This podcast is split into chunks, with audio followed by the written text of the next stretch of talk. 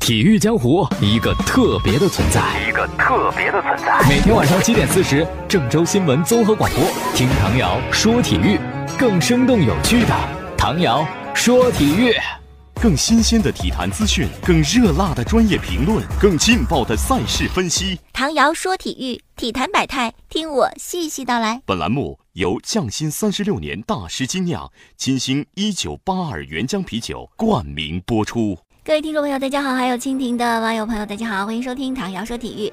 昨天呢，拜仁慕尼黑俱乐部呢说了一件事儿，就是他们要在五月二十九号在北京跟中国国家男子足球队进行一场爱联中国杯的比赛，比赛地点是鸟巢国家体育场。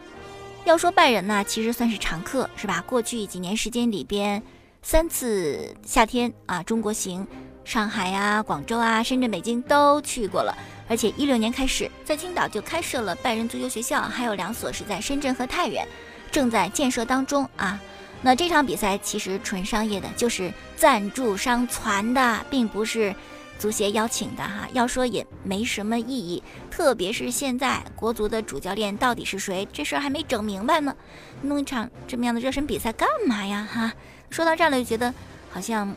没有什么必要，但再说就更生气了，因为这场比赛呀，它并非在国际比赛日进行的，因此很有可能中超联赛这赛程安排好的赛程得为这场没有必要的友谊赛让路。比赛时间定的是五月二十九号嘛，五月底德甲联赛早就结束了，拜仁呢啊很轻松，可以去任何地方去踢比赛，但是中超联赛那个时候如火如荼的进行当中啊，第十一轮五月二十七号结束。然后你的比赛定的是五月二十九号，国脚赶紧集中到北京踢这场友谊比赛。然后呢，中超联赛第十二轮马不停蹄，六月一号、六月二号两天举行。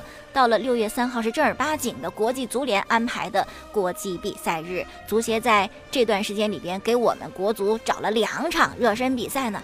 这下你说多赶呢，是吧？联赛一完，赶紧去北京和拜仁踢。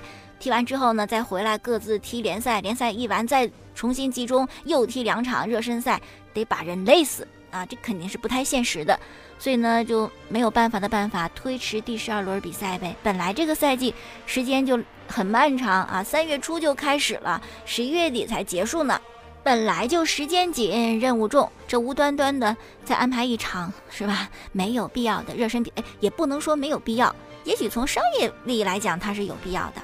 那这事儿没完哈，还得继续说。还有更过分的，就是拜仁已经官宣了这场热身比赛，但是足协还不知情，不知道啊，谁安排的哈？你说这事儿是不是有点荒唐？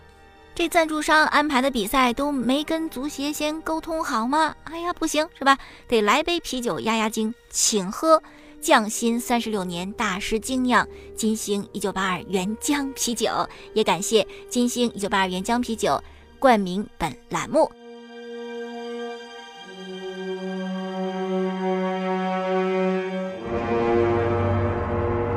说到的是詹姆斯，因为有伤嘛，腹股沟的伤势，之前复出呢，这伤没有好利索，所以没打出应有的水准，湖人队最终也没有晋级到季后赛啊，所以说呢，就干脆放弃吧。之前詹姆斯还不乐意放弃，说这个很多球迷都是看我呢，我要战斗到最后一刻，但真到。这个现实尘埃落定，你已然无法进季后赛，他就不再争了。这赛季放弃啊，提前休息，而且不只是比赛当中休息是吧？整个假期里边，夏天也准备好好把伤给养了。嗯，希望下个赛季能够帮着湖人队季后赛呀，是不是西部决赛呀，能够再打个总决赛什么的，肯定詹姆斯壮心不已。所以说，今年夏天在中国举办的男篮世界杯，詹姆斯昨天说了，我也不参加了。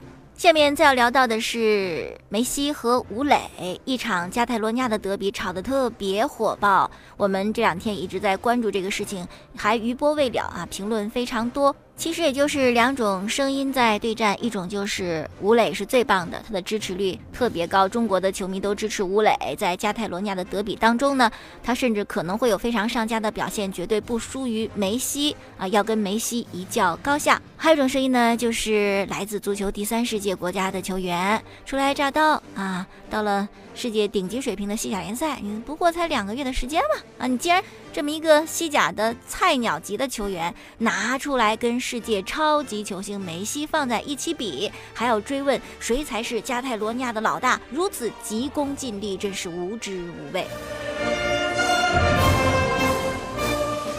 两种观点，你站哪一边呢？今天我看了一个新的说法，还是呃支持吴磊的，挺吴磊的这一边的这个声音啊，就说哎呀，干嘛呀？啊，虽然加泰德比梅西进两个球，吴磊替补也没进球，那是因为球队的问题。如果梅西跟吴磊互换球队，情况怎么样呢？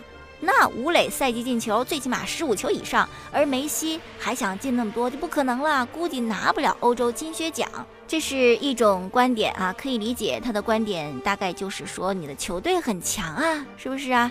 哎，那在这儿呢就容易进球啊。之前不还有种说法吗？巴萨这样的球队还需要教练吗？来个教练都行，都能成功，都可以六冠王。事实证明，并不是哪个教练都可以执教的玩得转的，对不对啊？那就是这样一个。观点，因为球队水准不一样，所以呢，吴磊的表现不可能盖过梅西，好吧？那我们就来顺着这个思路往下讲。嗯，球迷一说呢，就是上下嘴唇一碰啊，让他们换个球队啊。那一个假如这球队就能换吗？换不了啊！现实当中，你说你要去进巴萨，吴磊想去加盟巴萨，那得多难呢？就目前吴磊这个水准，即使他是中国足球第一人，但他目前这水准。根本去不了，是不可能去的啊！当然了，我们因为是假设嘛，我们就假设吴磊能够去巴塞罗那，那么他去了巴萨就能够进球，就能够赛季进球啊，十五二十以上就能够进球，好像如探囊取物一般吗？吴磊现在的水准到了巴塞罗那，估计队友的节奏他都跟不上，队友的传球思路也跟不上。是你到了一个高水平球队，但显得你的水平就特别低了，你到那儿你就踢不了了。张稀哲、张成栋他们不就讲吗？到了德甲，到了西甲，最大的感受就是太快了啊，根本跟不上。你以为吴磊到巴萨就能踢得了？去巴萨的比吴磊牛得多的球员多的是，库蒂尼奥比吴磊强吧？到了巴萨能进球吗？苏亚雷斯啊，他现在就能进很多球吗？巴萨青训拉玛西亚出来的佼佼者，一直熟悉巴萨足球体系的，他在巴萨他就能进很多球吗？所以说，并不是如此简单的换换球队啊。吴磊到了高水平的球队就能怎么怎么样？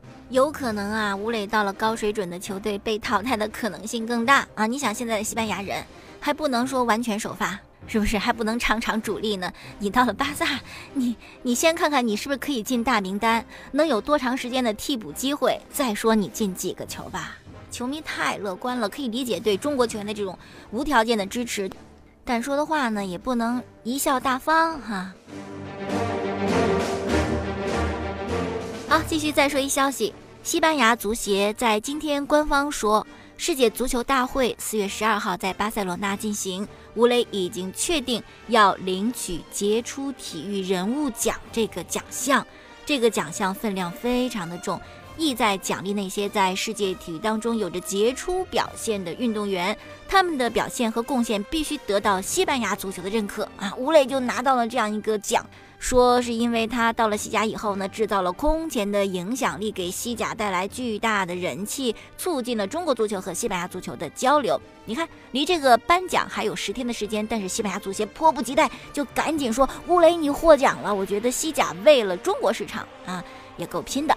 还有两个事儿呢，跟加泰罗尼亚这场德比有关系，算是遗留下来的问题。一个就是西班牙人的左后卫佩德罗萨在比赛之后跟梅西交换了球衣，哇，这个举动让他陷入到巨大的争议当中。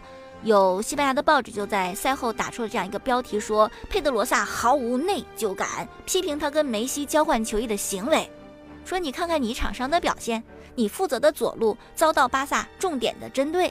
塞梅多、梅西多次在你这一侧制造了威胁啊！你这比赛之后的打分是队内垫底最低的，你还有脸跟梅西交换球衣？你还有心情跟梅西交换球衣？作为同城死敌，我们输了球，你就应该无比难受啊！你看看其他队友哪一个是去找巴萨球员交换球衣的？我们之前也介绍过，西班牙人跟巴萨他们的关系非常紧张，剑拔弩张。嗯，这个德比的文化，其中有一部分就是如此。他可以输给西甲其他的任何一支球队，但是就是不能输给同在一个城市的巴塞罗那。所以他这个交换球衣的行为受到批评啊。还有个事儿呢，就是梅西打进的第一个进球，那个勺子任意球，哇，神仙球，技惊四座。但是呢，比赛之后，马卡报却把这个球算作对方球员的乌龙球，然后引发了很大的争议。最新的消息是说，马卡报就决定我们重新调查一下吧，这球到底算不算乌龙呢？这个进球，西甲官方认为是属于梅西的。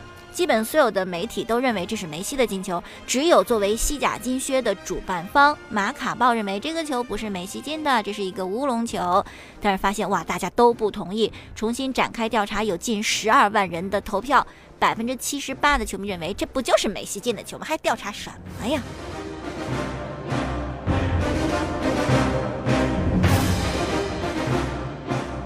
那为什么要调查呢？因为。欧洲金靴奖嘛，现在梅西领先，进球数是三十个，姆巴佩是排第二的，进球数是三个，还有各自九轮比赛要踢，所以存在一定的变数。也许姆巴佩后来会反超啊，所以这个球呢，归不归梅西就显得很重要。不过呢，西甲和法甲他们的这个评分是不一样的啊，因为明显的法甲进球要比西甲容易，所以他的进球的这个系数是要低于西甲的。也就是说，如果是梅西跟姆巴佩进了相同的球，金靴奖是要给梅西的。好啦，继续来关注唐瑶说体育，特别感谢匠心三十六年大师精酿金星一九八二原浆啤酒冠名播出本栏目。我之前杰米说了，买来尝一尝啊，品一品咱们家门口的啤酒味道到底怎么样？继续来说，上周结束的英超的比赛，利物浦赢了，那那赢的纯粹是运气。但运气好这个事儿，你只能干羡慕，你不能说点别的啊。相比利物浦、切尔西这个逆转赢球，就显得有那么一点点不光彩啊。第八十四分钟的时候，切尔西开出了角球，阿隆索前点头球这么一百度，阿斯皮利奎塔头球把球打进，切尔西。就在这个时候扳平了比分，但是慢镜这么一看呢，哎呀，什么呀？阿斯皮利克塔明显的越位位置头球破门，这球应该不算的。可是主裁判说就算，哎，进球有效。卡迪夫的球员因为要保级，疯狂抗议这球不能算，但是无法改变裁判的决定。切尔西用这样一个富有争议的进球把比分给追平了。那好吧，那也没办法了，拿一分也行。可谁知道卡迪夫城的噩梦还没有结束。到了比赛都进补时九十一分钟的时候，切尔西再进一球，神奇的反超了比分，而且二比一的比分一直保持到了比赛结束。这样呢，在卡迪夫城保级的关键时刻，眼睁睁的看着原本是到手的三分，蹭一下变成一分，蹭一下没了啊，变成零分了。比赛之后呢，卡迪夫城的主教练。沃尔诺克就很生气，他就拉着切尔西主教练萨里的手说：“你看呐，啊，两次误判呢！”愤怒地伸出两根手指的这个照片迅速在社交媒体上走红啊！英格兰媒体的解读就是两次误判，但其实整场比赛卡迪夫城遭受的误判不止两回啊，更多，但是裁判都没有任何表示，这也是没办法了。那么比赛结束之后呢？赛后的发布会，哎，切尔西主教练萨里一番话又引起大家的吐槽。萨里就说：“啊，是的，球迷希望我们踢得好，踢得精彩，但是有时候就需要像这样赢球，就占便宜的赢球呗，还好意思说呢。”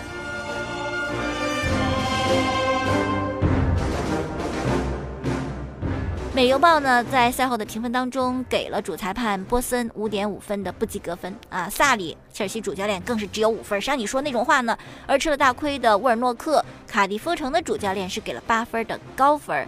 但这些分高有什么用呢？是吧？我需要的是联赛的积分，我需要的是不降级。这些东西再次说明英超确实需要 VAR 啊！看到卡迪夫城的主教练。沃尔诺克那个眼神呢？我觉得裁判组是不是当天晚上都都得做梦啊，都睡不踏实？那种在中圈死盯着他们那种不甘心、愤怒的眼神，裁判应该记在心里边。如果真是，嗯，无意的、没有办法的水平问题就算了，有意的啊，知错不改的这种误判，你看你，你看你对人家造成多大的影响？愤怒的卡迪夫城主教练沃尔诺克呢？比赛之后又说了一句话。黑还给他惹上麻烦了。他当时说的就是，这英超可是世界上最大最好的联赛呀，但是你们这裁判官可能是世界上最糟糕的。那么这番言论，因为英足总明确表示不可以在赛前赛后任何时候评价裁判，那也许会遭到英足总的指控。如果被禁赛什么的就更惨了。再说说，在今年年初遇难的阿根廷球员萨拉，他是从法甲的球队南特转会到了英超的卡迪夫城，就刚才咱们介绍这个特别倒霉的球队啊。然后从法国乘坐小飞机到英国去报道的时候，在英吉利海峡遭遇到空难，不幸离世。最新的调查说呀，开小飞机那飞行员叫做伊博森，那是个色盲啊，根本没有资格驾驶夜间航班的。因为驾驶夜间航班，你必须得能够分清楚红色和绿色，这是黑暗飞行的关键。但这位飞行员呢，明显是根本分不清楚的，这事儿真的是太遗憾了。好了，今天就说这么多了，感谢大家的收听。过去的节目率呢是在蜻蜓 FM 上搜索“唐瑶说球”，每天晚间七点四十关注郑州新闻综合广播播出本档节目。微信公众号搜索“唐瑶说体育”，明天我们再见。更新鲜的体坛资讯，更热辣的专业评论，更劲爆的赛事分析。唐瑶说体育，体坛百态，听我细细道来。本栏目由匠心三十六年大师精酿金星一九八二原浆啤酒冠名播出。